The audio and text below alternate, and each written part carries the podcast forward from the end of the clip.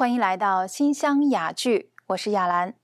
在上次啊，我们讲到人对天地的敬重，除了对天地神明进行祭祀之外啊，其实它还表现在在中国的文化当中，人们会顺应上天的秩序来构建人间的秩序。大家可能知道啊，在中国的很多建筑上，比如很多瓦当上面呢，能够看到青龙、白虎、朱雀和玄武的纹样，还有很多朝代的皇宫当中。也会用朱雀、玄武等命名不同的建筑，比如唐朝长安城的皇城和宋朝汴梁的宫城，它们的南门都称为是朱雀门，而明清紫禁城的午门也称为五凤楼，也就是朱雀门，而北面的宫门呢称为玄武门。青龙、白虎、朱雀、玄武，而这些名字是从哪里来的呢？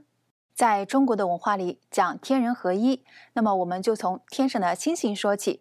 古人把夜空中的星星分为四大区域，每个区域像一种动物，东边的像龙，西边的像虎，南边的像凤凰，北边的像一种龟和蛇的动物。这就是人们常说的四象，也是四种神兽。青龙、白虎前面的颜色是怎么回事呢？因为在中国文化里边讲金木水火土构成我们宇宙当中的万事万物，而这五行又和五种方位。东西南北中五种颜色，黑白黄青红相对应，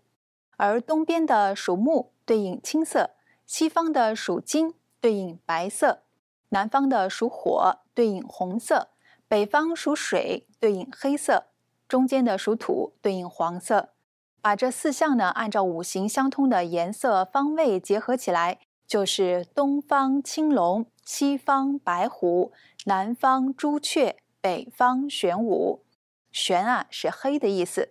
这青龙、白虎、朱雀、玄武四大星区当中啊，每个星区有七个星宿，而每个星宿当中啊有若干个星星组成啊，四方加起来一共是二十八星宿。这个宿呢也叫做舍，大家可以想象，星星像组成了一个个家宅、宫殿那样的在天上存在，而二十八星宿呢和月亮运转也有关。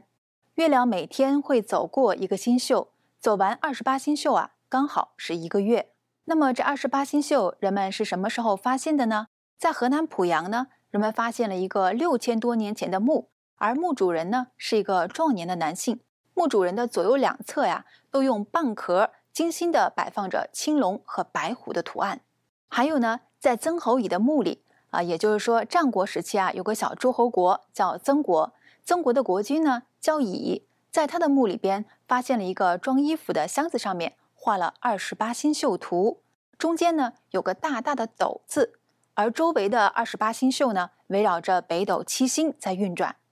更神奇的是啊，有学者根据这个斗柄指向的位置，计算出这个星象显示的时间，正是墓主人去世的那一天。曾侯乙的墓里边发现的二十八星宿图呢？被认为是目前发现的最早的完整记载二十八星宿的文物。另外啊，古人认为人死后灵魂是不死的，所以会在生前精心的打造他们死后要住的地方。比如在辽代的墓中，在天顶上面会有二十八星宿的图案。那我也有曾经去参观过一个汉代的文物展览啊，里边会看到很多木砖上面雕刻着青龙、白虎的图案。二十八星宿啊，最早记载在《周礼·淮南子·吕氏春秋》当中。大家可能都知道，如今浙江温州非常的富裕，这里经商的人特别多，而且生意呢都做得很好。相传啊，这里是中国风水第一人东晋时的郭璞设计的，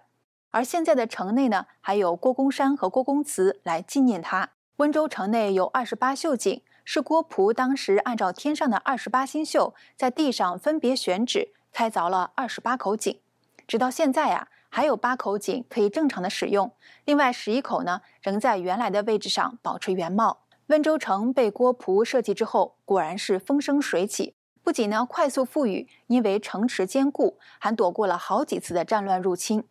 所以，我们说一个地方是风水宝地，常常它和天上的星象和地理都有关系。天上的秩序和地上有如此的对应和联系，那么还有哪些秩序在影响着人呢？我们下期和您。接着分享。